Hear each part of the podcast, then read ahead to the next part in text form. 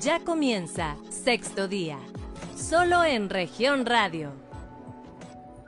¿Qué tal? Muy buenos días. Bienvenidos a Sexto Día, un programa de información y análisis de Grupo Región. Esta mañana es un gusto que nos acompañen desde todo el estado de Coahuila, nuestras cuatro estaciones de radio. Saludamos, por supuesto, a la región sureste a través del 91.3 de frecuencia modulada, también a nuestros amigos de las regiones centro carbonífera y cinco manantiales en el 91.1, también para la región Laguna en el 103.5 y para el norte del estado a través del 97.9 de frecuencia modulada. Además, transmitiendo en redes sociales para todo, pues todo, desde cualquier sitio. Usted nos puede sintonizar a través de nuestra cuenta de Facebook, Región Capital Coahuila.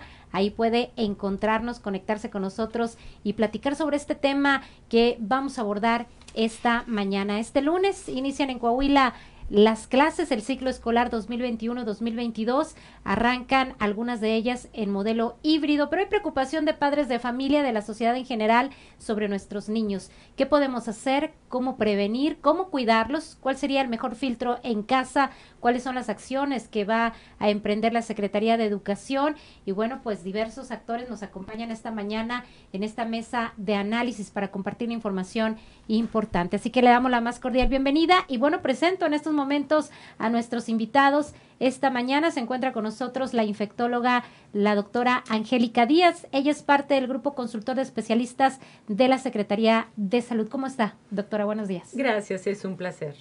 También nos acompaña Eduardo Aguilar Brondo, él es director de secundarias de la Secretaría de Educación Pública en el Estado y bueno, también nos va a platicar la parte de esta dependencia. ¿Cómo está? Muy buenos días. Sí, buenos días, muchas gracias por la invitación, Jessica. Aquí estamos a sus órdenes. Y también está con nosotros María Teresa Yaguno, secretaria ejecutiva del Sistema de Protección Integral de Niñas, Niños y Adolescentes, la CIPINA también, para platicar esta mañana. Muy buenos días. Buenos días, un gustazo. Y bueno, pues Qué bueno que estamos aquí platicando con ustedes. La idea es conjuntar todos los aspectos porque en este inicio, en este arranque del ciclo escolar donde Coahuila pues ha sido cauteloso, ha sido me parece responsable, pues sigue la preocupación, ¿no? De los padres de familia, sobre todo en el tema de los niños, un sector que todavía faltan muchas cuestiones científicas para saber cómo prevenir. Aún en México no hay una vacuna para ellos, pero se dice que es el grupo menos vulnerable. No obstante, en esta tercera ola pues han detectado desafortunadamente algunos casos. Me gustaría iniciar eh, con la Secretaría de Educación para conocer cuál sería eh, esta dinámica que se va a emprender el próximo lunes. ¿Estamos listos para este regreso a clases de modelo híbrido? Entiendo que solamente algunas escuelas reúnen características para hacerlo semipresencial. Sí, muchas gracias Jessica.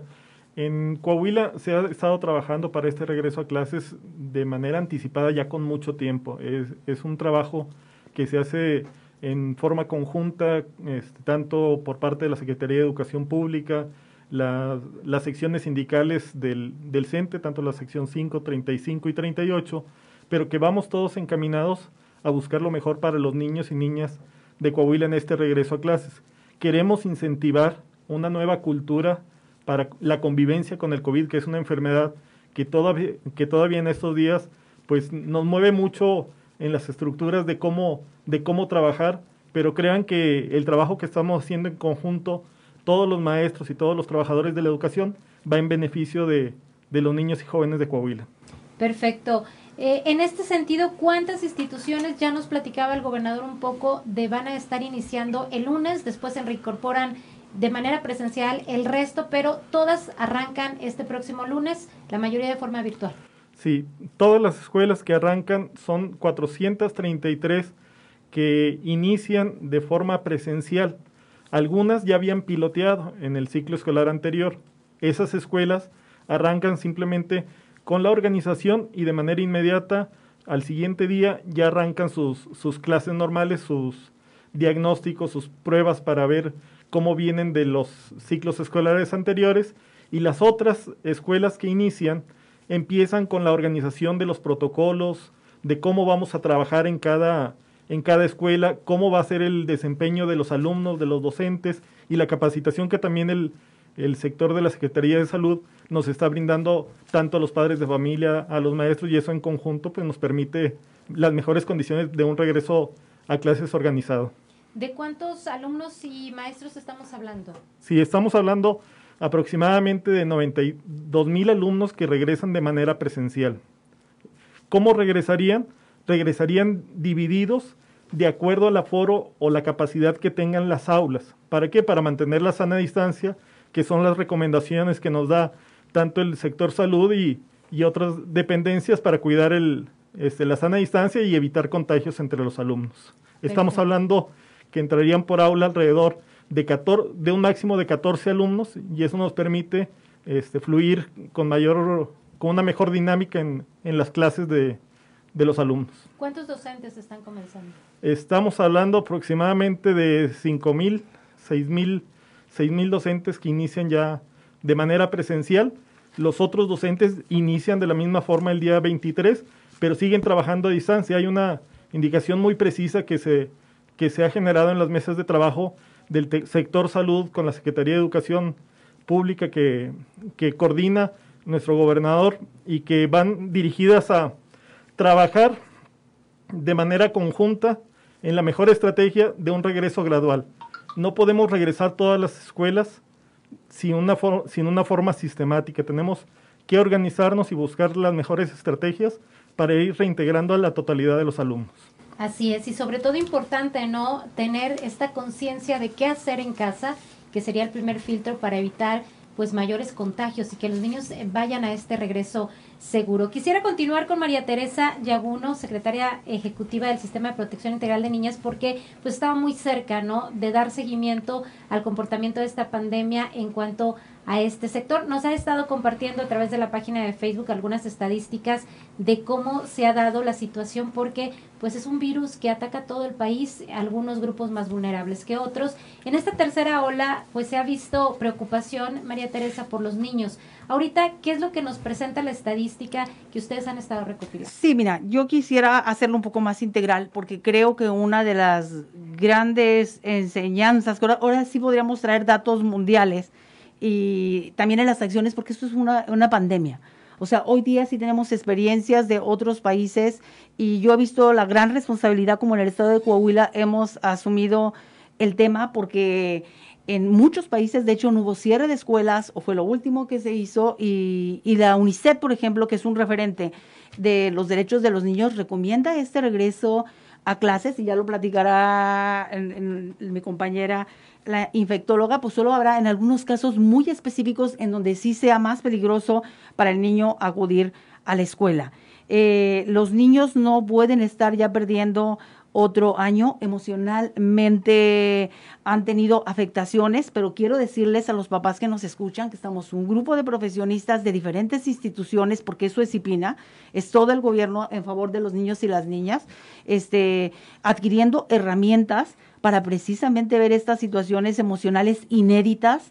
Estamos todos en el mismo barco, en un barco mundial de un virus que, que no conocemos, en donde sí, efectivamente, tú me decías, las, las estadísticas las hemos compartido y las hemos compartido solo para que los papás nunca bajaran la guardia, porque cuando empieza el COVID nos dicen no va, este virus no va a afectar a los niños y las niñas, fueron los primeros casos, doctora, si recordamos eh, cuando venían de Italia, y este y pues no era así. Y, las medidas siguen siendo las mismas que se han dado. Ah, al día de, hoy tenemos 2.765 casos confirmados eh, desafortunadamente de ellos 21 defunciones. Y bueno ya lo explicarán eh, son por condiciones específicas eh, de comorbilidades principalmente de estos niños y niñas. Pero lo que tenemos que tener claro es que ellos tienen que entrar a la escuela, que lo están haciendo de una manera muy responsable, que ha habido, como te digo, diferentes experiencias en donde lo, lo, que nosotros como país fuimos muy cuestionados a nivel internacional es que fue un cierre generalizado, cuando en otros países pues es focalizado, como ahora hay escuelas que tienen las condiciones para entrar, serán en las que se va a hacer los pilotajes, eh, y se tienen protocolos. Había municipios en donde no había contagio, o sea, no puede ser todo de manera global, ni cerrarse ni abrirse como se está haciendo de manera responsable. También hay un derecho que ha sido muy afectado durante ese tiempo, precisamente el derecho a una educación de, calidad, porque sabemos que a nivel nacional y estatal pues no se contaban con todos los recursos de acceso a Internet o de todas las herramientas. Entonces, ahora hay que capacitar a los maestros para que, y lo dijo yo ahorita la verdad, eh, me congratulo verdaderamente de estar en el estado de Coahuila, en donde se, los maestros van a ver los conocimientos que tienen, porque no son los esperados ni las expectativas. Estamos en tiempos diferentes en donde niñas, niños y adolescentes verdaderamente tomaron una actitud también de responsabilidad y han sido héroes en sus casas. Definitivamente. Porque han estado ahí haciendo cosas y los estamos esperando con los brazos abiertos, no solo la Secretaría de Educación, sino todos los funcionarios para tratar de hacer una vida lo más normal, la que merecen en este mundo que nos tocó, ¿verdad? Nadie, nadie lo, este, lo pidió, pero nos ha dejado a todos este, huellas que estamos aprendiendo. Y te digo, afortunadamente, para eso tenemos este, pues, mucha información que queremos ir este, aplicando. Tememos, tememos mucho la deserción. Hoy día la pobreza aumentó. ¿Y por qué aumentó la pobreza? Porque uno de los indicadores es la educación. Claro, por supuesto fue más afectado en el acceso a la salud, pero en educación tememos que se vayan. No queremos niñas, niños y adolescentes, si alguno nos está oyendo, o ustedes papás, que dejen la escuela. Claro. Este, Así es. Son condiciones difíciles, pero tienen que estar aquí y tienen un gobierno fuerte para protegerlos. Y sin duda creo que los más interesados ya en ir a la escuela, en socializar, son los niños, que son los más confinados desde el inicio de la pandemia, los que no tenían centros recreativos, que fueron los últimos, ¿no? Que se abrieron en esta reactivación. Doctora, ¿cuál es la mejor eh, circunstancia para proteger a nuestros hijos ahora que regresan a la escuela? Porque tal vez algunos iniciamos eh, virtual, pero ya queremos llegar a ese momento de la normalidad, de que ellos estén frente a, en el aula, frente a grupo. ¿Cuáles serían las mejores recomendaciones? Gracias, Jessica. Es, es un placer para mí estar en, en este foro con ustedes y, y con su apreciable público. Eh, bueno, primero quiero partir, antes de, de hablar de las medidas seguras, eh, de que la Secretaría de Salud se ha dado la tarea de investigar cada una de las defunciones asociadas en menores de 18 años. Eh, y llama la atención que estas defunciones no han sido directamente asociadas a COVID. O sea, hemos tenido uno, uno, no me atrevo a decir si dos casos que directamente han fallecido por COVID, pero se ha relacionado, por ejemplo, sobre todo en chiquititos, con malformaciones congénitas que no son compatibles con la vida, eh, hallazgo que llegan por una sepsis abdominal u otra complicación, que en realidad fallecen por el problema y no precisamente por COVID. Pero Entonces, tienen el positivo. tienen, exacto, tienen la prueba positiva. Entonces, evaluando ese tipo de situación, se consideró, aparte que pues ese 21 estamos hablando de los positivos de los niños, pues menos del 1%, ¿verdad? Eh, entonces, se consideró que seguro para los niños, cuando empezó la pandemia, conociendo pandemias anteriores, hablando de influenza hace 100 años, eh, pues eran los más afectados, ¿verdad? Los niños y, y- y los adultos mayores. Eh, entonces, pues se apartaron. Ahora, considerando que es un virus respiratorio, pues hicieron lo mismo, protegiendo a los niños y que los niños son la principal vía de transmisión a sus padres y a los abuelos, ¿verdad? Y, y desgraciadamente por eso, pues se guardaron tanto, ¿verdad? Aparte que los niños, pues es la, la parte más vulnerable que más nos interesa cuidar. Entonces, para tener un retorno seguro, lo primero es que la mamá o el papá o el tutor esté bien capacitado y sepa y esté bien consciente que no haya un caso positivo en su burbuja social, que es su familia directa, que no hayan viajado a lugares de riesgo, ¿verdad? O sea, vienen, subieron al avión, anduvieron en camión o en carro con otra familia, convivieron con otras personas, eso los pone en riesgo, entonces tienen que aislarse. Eh, otra situación, los niños, un gran porcentaje pueden ser asintomáticos. Y que los niños, por algo los llaman mucha gente mocosos, ¿verdad? De chiquitos se exponen a, están nuevos, están vírgenes y se Mm. exponen a muchos alergenos y se la pasan con moquitos, se la pasan con tos, estornudando, eh, y a veces pues adquieren nuevos virus y hacen viremias pequeñas y les va bien, ¿sí? Entonces pueden pasar fácilmente desapercibidos. Entonces, Mm. la clave es que la mamá sepa que hay un factor de riesgo en el niño, si tiene obesidad importante, si el niño tiene diabetes, si tiene alguna inmunodeficiencia, eh, algunos problemas respiratorios se ha visto que cuando están en tratamiento crónicamente el niño le va muy bien aunque le dé COVID. Entonces, pues no es un pretexto. y este, que los padres estén conscientes que no hay un factor de riesgo y que puede ir a la escuela seguro. ¿Sí? Muy bien. Signos de alarma. ¿sí? Cuando un niño empieza con síntomas respiratorios, hay unos signos de alarma. Esto es que el niño tenga fiebre persistente, que esté irritable, que tenga una respiración rápida o agitada y que empiecen a usar o que veas cómo se jalan sus costillitas. Mm.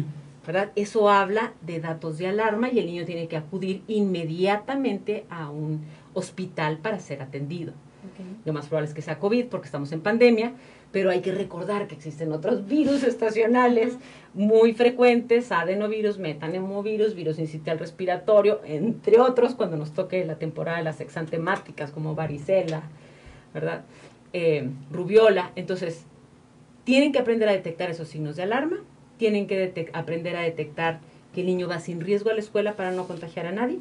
Y entonces llega a la escuela y lo más importante al ingreso de la escuela no es la temperatura ni el alcohol gel, es el interrogatorio. Ok. ¿sí? El interrogatorio es decirle, eh, dolor de cabeza, fiebre, tos, falta de aire, por hablar de los síntomas Mm. más importantes de COVID, ya sabemos que es una amplia gama. Ok, no, no tiene ningún síntoma. Ok, viajaste, en tu casa hay alguien positivo, Ok, no hay nada, entre tranquilamente. Y además, adentro de la escuela, que eh, no me dejará mentir, pero, pero desde el año pasado, que teníamos la esperanza que hubiera apertura escolar, ya nos estábamos preparando y ya habíamos revisado experiencias internacionales y cómo les había ido, y era un retorno seguro. Queríamos que se empezaran clases, pero la población tenía miedo y eso se entendía. Entonces, pues se tuvo que esperar. Actualmente volvimos a retomar las reuniones en abril y hemos estado trabajando, Secretaría de Educación nos ha permitido apoyarlos y, hemos trabajado muy bien en conjunto, de tal manera que se han hecho eh, lineamientos muy confiables. Situaciones primero que nos sirven. Eh, cuando empezó la pandemia pensábamos que el contagio era por lo que tocábamos. Entonces llegabas, te quitabas la ropa, casi creo que en la entrada, te ponías eh, cloro o el sanitizante que tuvieras, tenías tu tapete y te metías a bañar, ¿no?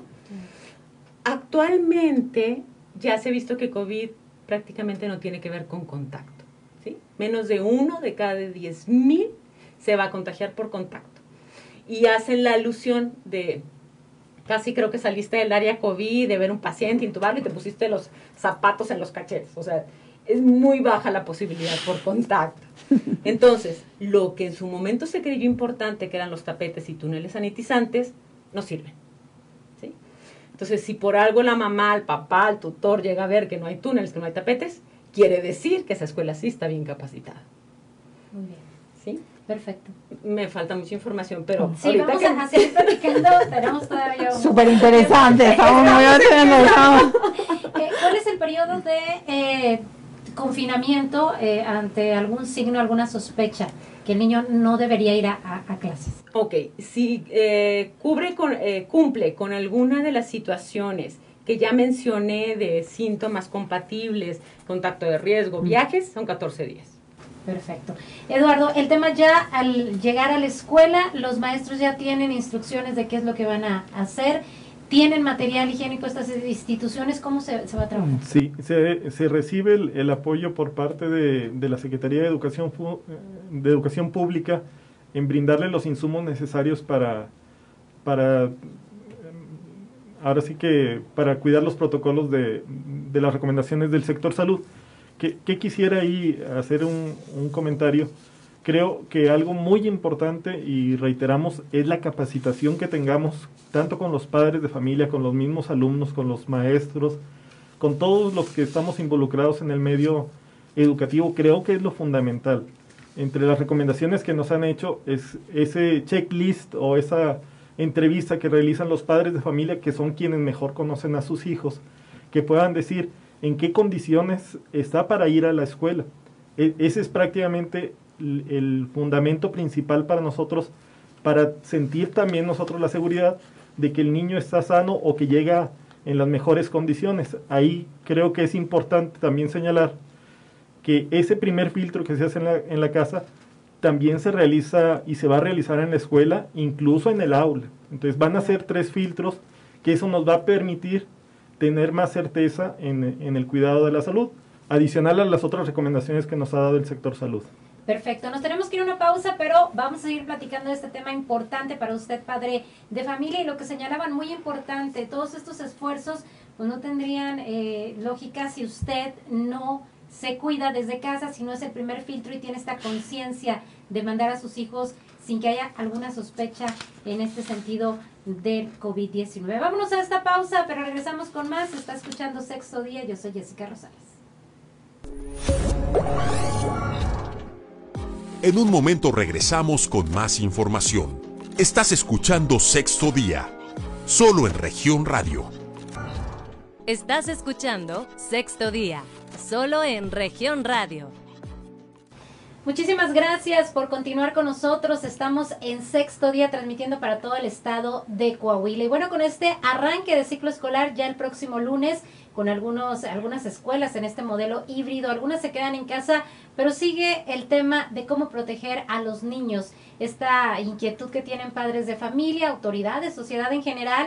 Y bueno, una charla muy interesante aquí con todos nuestros invitados el día de hoy. Y quisiera continuar con María Teresa. Entiendo que hay una posición por parte de la UNICEF en torno al tema de los niños, porque se hablaba que si había una evidencia científica, de que se contagiaban. Finalmente, bueno, pues está cuidando este grupo de la población muchísimo porque pues ahora sí que es, es una preocupación más grande, ¿no? Como padres de familia. Mira, los estudios dicen que es mucho más preocupante la, las afectaciones a la salud mental y al desarrollo integral de niños y niñas al no asistir a la escuela que las posibles eh, consecuencias que hubiera eh, en acudir.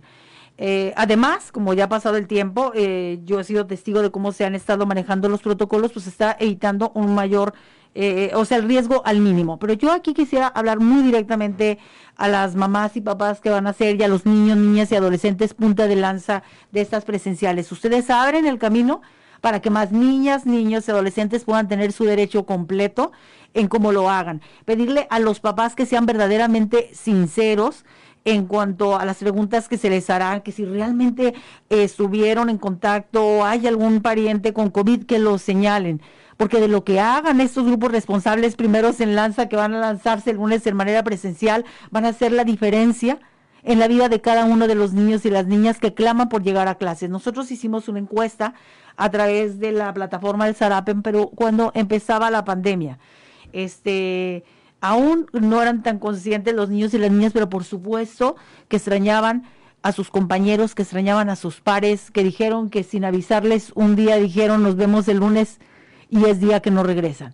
Que eso les cambió la vida de una manera eh, muy, muy fuerte y que añoran. Después hubo un periodo, porque te digo, también la parte de la salud mental, en donde empezaron también muchos a, a, no querer salir en verdad de nada, a tener un miedo y terror de contagiar a los abuelos, porque justamente lo que comentaba la doctora, se hablaba, ustedes no se enferman, pero son los que van a contagiar a todos, entonces esa eh, carga emocional recayó sobre los niños de puedo enfermar a mi abuelo, puedo enfermar a mi tío, puedo enfermar a mis papás y algunos tienen eh, de funciones en sus familias y, y, no tienen todas las respuestas.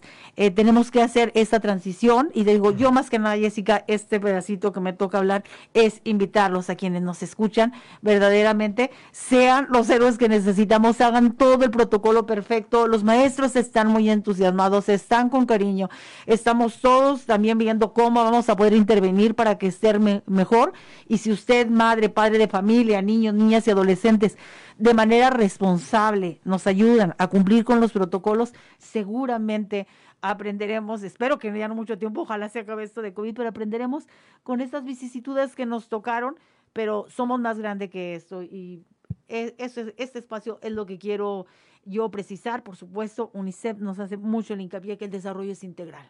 ¿Desarrollaron temas como ansiedad? ¿Son lo, lo que...? En nosotros, sí, por supuesto, nosotros estamos eh, un grupo de profesionistas eh, que vamos a ser replicadores y a llegar a grupos con una, un convenio que hicimos con la organización Child Fund, ojalá lo haya pronunciado bien, pero que bueno, desarrolla todo un proceso para atención de efectos psicoemocionales y además por grupos etarios. Eh, cómo afectó a los niños de 0 a 5 años en primera infancia, como a los adolescentes, en los diferentes grupos.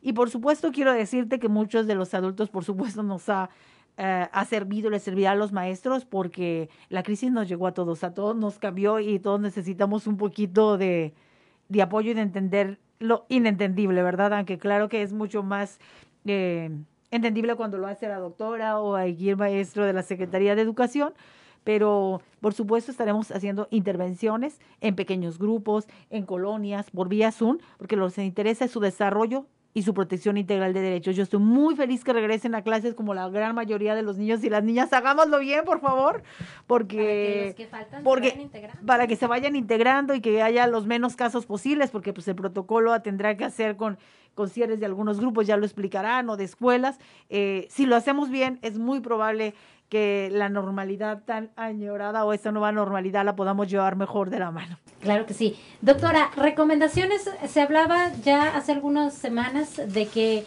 a partir de los dos años puedan usar cubrebocas, porque había la inquietud de que mm. bebecitos, por ejemplo, que no era viable este tipo de instrumento, a ellos se les puede poner caretas, ¿cuál sería la recomendación? La indicación es a mayores de seis años, pero en realidad la cultura, por ejemplo, tú ves en Japón, tú ves en China, el chiquito no tiene ni el año y ya está con cubrebocas tranquilo y acostumbrado. El niño es muy dócil, lo puedes acostumbrar a lo que tú quieras. No hacen problemas respiratorios, ni les falta el aire, ni se les baja el oxígeno. Entonces, si el niño pudiera y es consciente y está bien preparado de su casa, puede ir con cubrebocas, por supuesto, antes de los seis años. Los bebés se puede usar careta o no, a ellos no se les eh, utiliza ningún tipo de instrumento, sea, eh, no. no, no, no, en los bebés no. Sería eh, contraindicado. Exacto. Perfecto. Maestro, el tema de, las, de, de los alumnos, platicábamos ahorita en el corte sobre los protocolos. ¿Qué pasa si un niño resulta contagiado? ¿Qué pasa si un maestro resulta contagiado? ¿Cuáles son las acciones que emprendería la Secretaría? Sí, la Secretaría este, ha dispuesto que en los casos sospechosos se aísle inmediatamente al alumno este, y los alumnos que hayan tenido contacto con ese alumno. Si ahorita los grupos no van a ingresar todos los alumnos al aula. O sea, si en una escuela se tienen 30 alumnos, posiblemente vayan a ir de manera escalonada el 50% y el 50% eh, a la siguiente semana. Entonces, si él convivió con esos 15 alumnos, con esos 15 alumnos serían los que también estarían atendiéndose con los, con los protocolos que ha recomendado el sector salud. Sí es muy importante y nos han sugerido que se haga el, este, además de la detección, el rastreo este, y el seguimiento de los casos, que creo que es algo que también es muy importante para este, lo, que llaman, creo que en el sector salud, generar un cerco sanitario en dado caso que hubiera algún caso de este tipo. Pero yo, yo, yo quisiera agregar, este, coincido mucho con las opiniones de, de, las compañeras que están en el foro, que creo que debemos de hacer una invitación, que tengan confianza en, en los maestros de Coahuila. Eh, es un, este, un, un, gremio muy comprometido con la sociedad, que tengan confianza en de que nosotros queremos lo mejor para sus hijos decía una diseñadora de modas que el mejor vestido es la educación de las personas. Entonces no dejemos sin esa, sin esa parte a los, a los estudiantes, a los futuros ciudadanos, que desde ahorita los estamos cultivando. Entonces seamos responsables del, del futuro que queremos para nuestro país, para nuestro estado, para nuestras ciudades. Y si un maestro se contagia, ¿cuál es el tiempo eh, que tiene que estar en casa y volver a interactuar con alumnos? Sí, cuando es caso sospechoso nos recomendaron el aislamiento por cinco días este, y en ese aislamiento por cinco días se hace la, ah, la pues prueba este, para ver si resulta positivo y sería un aislamiento mayor mínimo de 14 días. Perfecto, pues ahí tiene usted, y sin duda interesante, los protocolos que se van a seguir en las escuelas que están indicados para pues depende de este comportamiento, ¿no? Que el resto de las instituciones se pueda integrar, también colegios particulares que han decidido hacerlo virtual eh, de inicio y bajando esta tercera ola poder hacerlo de manera presencial. Así que depende mucho, creo yo, en primer lugar de la sociedad, de los padres de familia, este comportamiento para que la educación continúe su curso. Doctora, quería comentar algo. Sí, varias cosas. eh, bueno, eh, respecto al al ingreso seguro que sepan los, los padres de familia que se ha hecho todo un acúmulo de medidas de seguridad. ¿ok?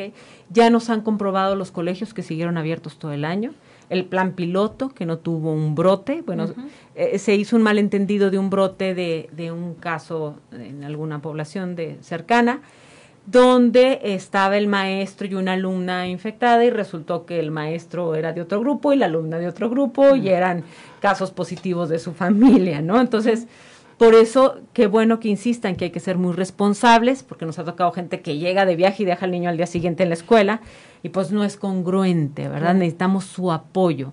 Entonces, esta sumatoria de medidas preventivas, primero que sepan que lo que les comentaba del contacto, que no es tan relevante para el contagio, la recomendación no es que desinfecten y saniticen y pongan vapores.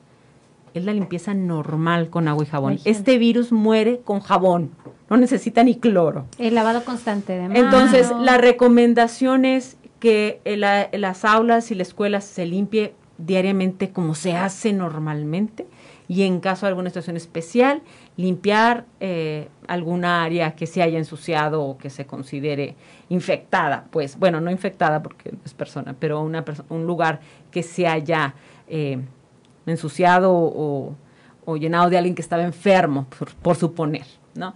Eh, esa es una. La limpieza es normal. ¿okay? Túneles y, y tapetes no es necesario. La higiene de manos sigue siendo piedra angular eh, porque previene otras muchas infecciones.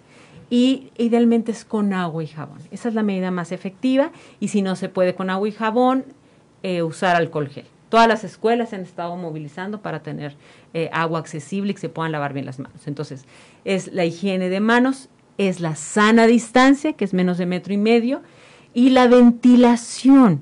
Si un salón tiene buena ventilación, tiene que tener puertas y ventanas abiertas, no importa que haga frío, no importa que haga calor, porque en el momento que tú cierras las puertas y ventanas de ese salón, deja de ser seguro. Entonces, ¿qué se va a recomendar? Pues yo creo que se van a hacer algunas exclusiones cuando haga mucho frío. Y este, y a lo mejor en tiempo de calor van a poder tener los climas prendidos, Por eso se recomendaban cuando hacían eventos al aire libre, porque esto reduce riesgos. Sí, y el cubrebocas.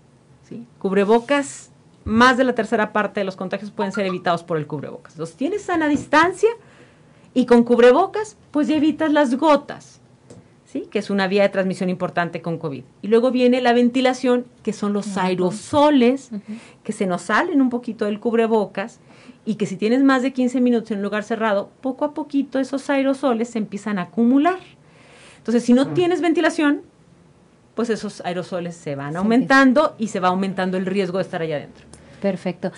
no más, lo último, ya no más. Y este, sí, es, si tienes el lugar bien ventilado, la ventilación, las corrientes de aire rápidamente dispersan los aerosoles y sigue siendo seguro. Perfecto, pues hay recomendaciones generales. de, hecho, fíjate, eh, UNICEF y también de los de, todos los países han visto precisamente la ventilación como una súper recomendación e inclusive el ventilador que ayude todavía para sacarlo más en caso de, del calor.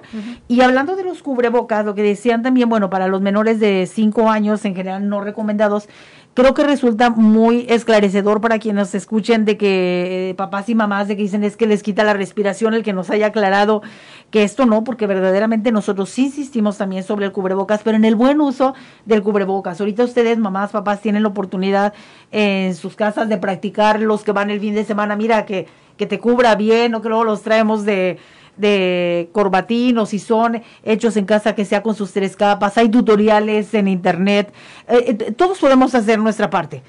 Porque eh, en verdad tenemos a expertos, a científicos, a maestros, todos con buena intención, pero todos tenemos que hacer nuestra parte. Yo, yo les invito a que vean todos esos tutoriales y que lleguen, que practiquen, no importa cómo lo van a tener, insistirle a los niños.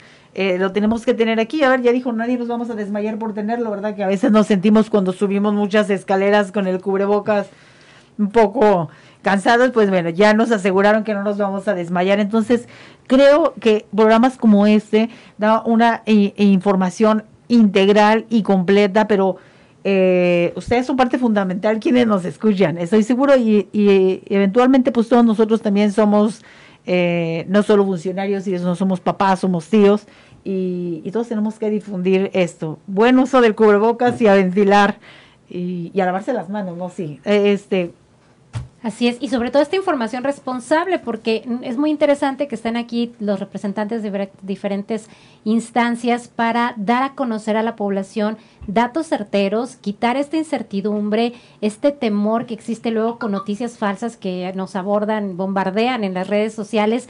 Pero creo que lo que comentaba el profesor es que es, eh, Coahuila está haciendo un protocolo muy responsable. Había memes de niños que se intercambiaban cubrebocas, pero creo que eso no puede suceder porque pues se van a enfocar al aula, al estudio, no van a tener recesos, no van a estar conviviendo solos, no se les va a dejar solos para que, sobre todo los de primero o segundo año, que pudieran no tener tanta conciencia, pudieran incurrir en alguna situación de riesgo.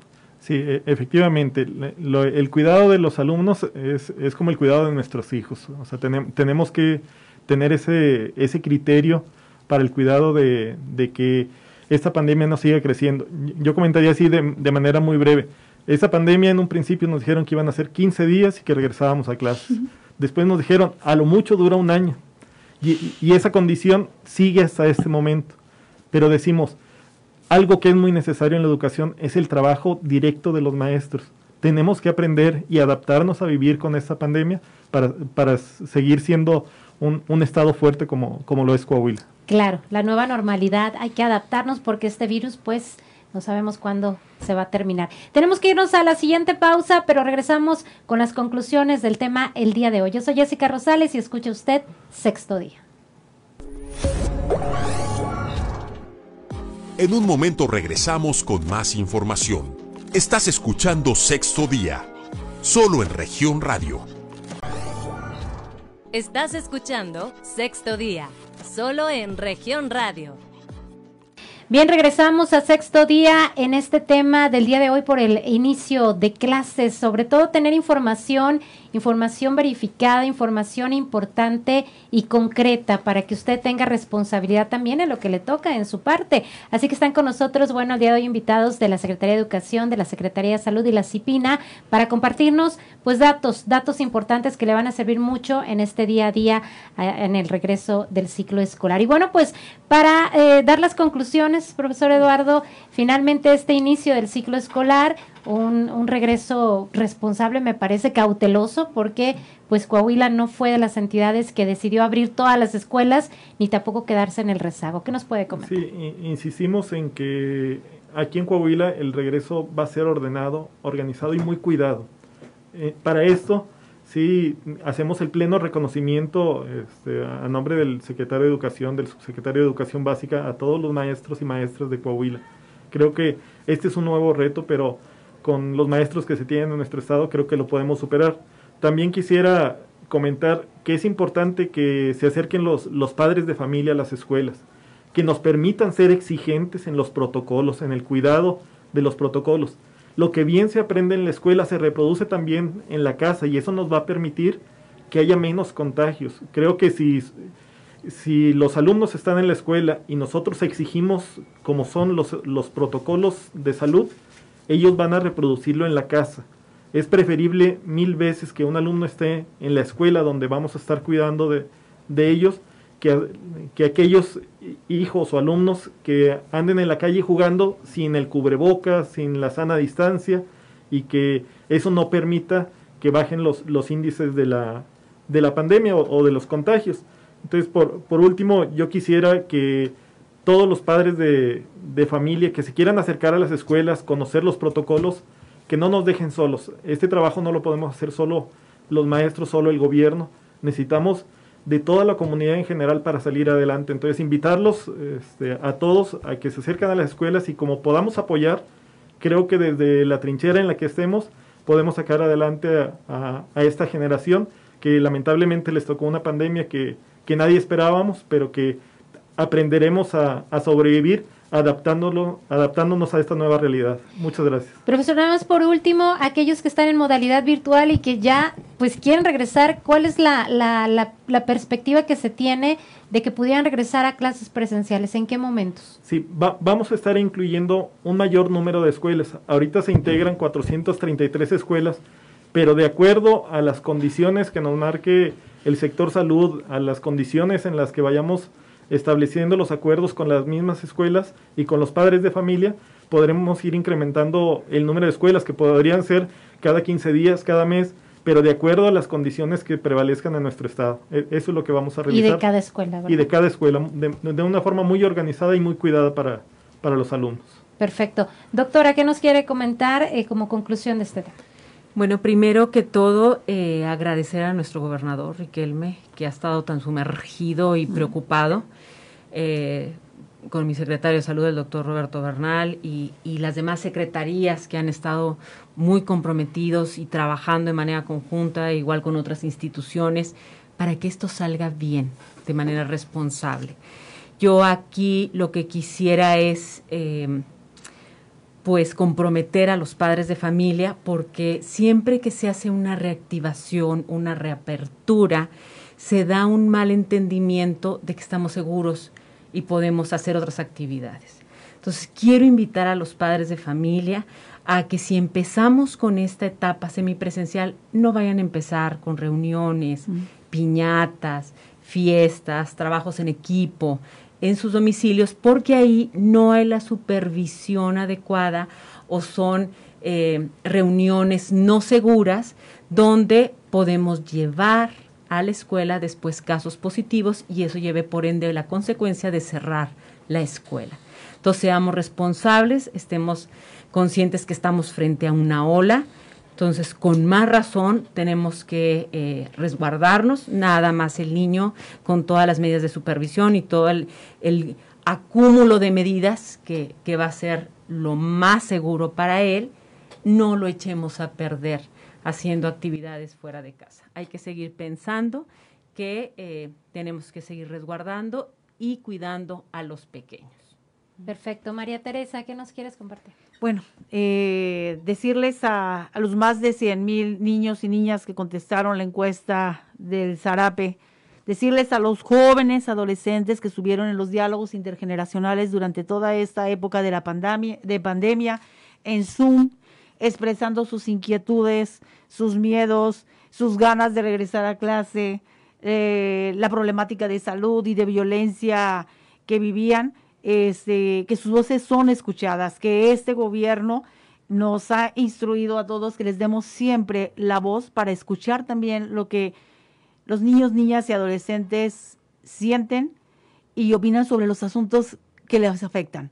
Eh, porque las políticas públicas siempre se hacen con la manera responsable de expertos, pero que ha sido muy importante eh, a todos ustedes el que ustedes también levantaran su voz en todas las oportunidades que tuvimos, que vamos a seguir promoviendo estos foros presenciales, si se pueden, con distancia, con Zoom o como sea, porque cuando los niños, niñas y adolescentes hablan, también las cosas pasan. Tienen un gobierno que los apoya, eh, que sabe que ustedes no son el futuro solamente, que son el presente, que hoy viven y sienten y pues adelante, ya tuvieron muchas eh, recomendaciones de la doctora y de la Secretaría de Salud. Por favor, eh, vamos a ganar esta batalla.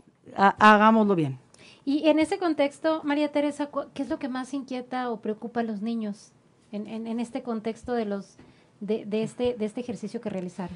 Niños, a ustedes y niñas les preocupaba mucho enfermar a sus abuelos y sus abuelas. Ellos ya están vacunados. Niños y niñas los adultos ya estamos tomando las medidas. Ustedes no deben de preocuparse, ocúpense de vivir y para eso vamos a ofrecerles las mejores alternativas. Que no tengan ese temor de regresar. Ese temor. Que pueden socializar, doctora, pero eh, pues con protocolos pueden platicar porque a veces a lo mejor voy a regresar, pero no quiero voltear a ver a mi amiga. Usen sus cubrebocas, niños. Ya les dijeron, no nos vamos a desmayar. O sea, COVID llegó para quedarse, ¿sí? Y entonces tenemos que aprender a vivir con esta nueva normalidad. O sea, es que bueno que sean responsables y eso lo he visto yo también, que a veces el niño es más responsable que hasta los mismos adultos, los jóvenes. Entonces, eh, yo sé que estamos vacunados, pero sigamos llevando las medidas de mitigación, sigamos cuidándonos y, no bajemos la guardia, no bajemos la guardia. Esto todavía nos falta, un año más, esperemos que menos, pero... Eh, todavía nos falta. Entonces hay que acostumbrarnos a esta nueva normalidad, ya hay que aprender a vivir la sana distancia, cubrebocas, lugares ventilados, higiene de manos, entre otras muchas más, pero principalmente esas. Muy bien, maestro, estamos listos para regresar a clases. Estamos listos. Este, tengan la confianza en que sus hijos están en buenas manos, que nos den la oportunidad de ayudar a, sus hijos a, a mejorar sus aprendizajes que creo que la mejor forma, y, no lo creo, estoy seguro que la mejor forma es de manera presencial, a pesar de que se ha trabajado mucho también en el modelo a distancia, el modelo presencial y la, lo indispensable que es la presencia del maestro con los, en el contacto con los alumnos, eso es fundamental para eh, eh, la mejora de los aprendizajes y la educación de calidad en nuestro estado. Así es, pues queremos agradecerles mucho a, ustedes que estuvieron con nosotros aportándonos importante información para la sociedad, sobre todo en esta inquietud, en medio de esta tercera ola desafortunadamente, pero creo que en conjunto sociedad, gobierno, instituciones, podemos lograr que los niños puedan avanzar en materia educativa y además pues ya eh, terminar con este tema emocional que tanto les ha afectado desafortunadamente, han sido los más confinados, también los más golpeados en algunos temas y ojalá que eh, pueda tener éxito este, seguramente sí, este regreso a clases semipresenciales en una primera etapa. Ojalá que en poco tiempo todos se puedan incorporar a este modelo tan necesario, ¿no? El, el, estar frente al docente en las aulas y poder socializar. Y bueno, pues estuvieron con nosotros el día de hoy. Queremos agradecerles mucho que hayan aceptado esta invitación para platicar con ustedes en sexto día, la doctora Angélica Díaz, quien es parte del grupo consultor de especialistas de la Secretaría de Salud, al profesor Eduardo Aguilar Brondo, director de secundarias de la Secretaría de Educación en el Estado, y a María Teresa Yaguno, secretaria ejecutiva del Sistema de Protección Integral de Niñas, Niños y Adolescentes. Y bueno, pues nada más nos queda invitarlo a usted, padre de familia, a usted ciudadano, cualquiera tenga o no tenga hijos, por favor, cuídese, siga los protocolos, no relaje las medidas, porque en torno al comportamiento que tengamos como sociedad, pues vamos a tener eh, nuestras actividades de vuelta, vamos a poder tener una vida nuevamente, regresar a esta nueva normalidad. Ya no podemos regresar a lo mismo por este virus, pero en la medida que usted se cuide, nos cuida a todos y podemos recuperar nuestra vida nuevamente. Le agradecemos mucho que haya estado con nosotros. Esto fue Sexto Día. Mi nombre es Jessica Rosales y le deseo que pase un excelente fin de semana. Te esperamos el próximo sábado a las 10 de la mañana. Hasta el próximo Sexto Día, solo en región radio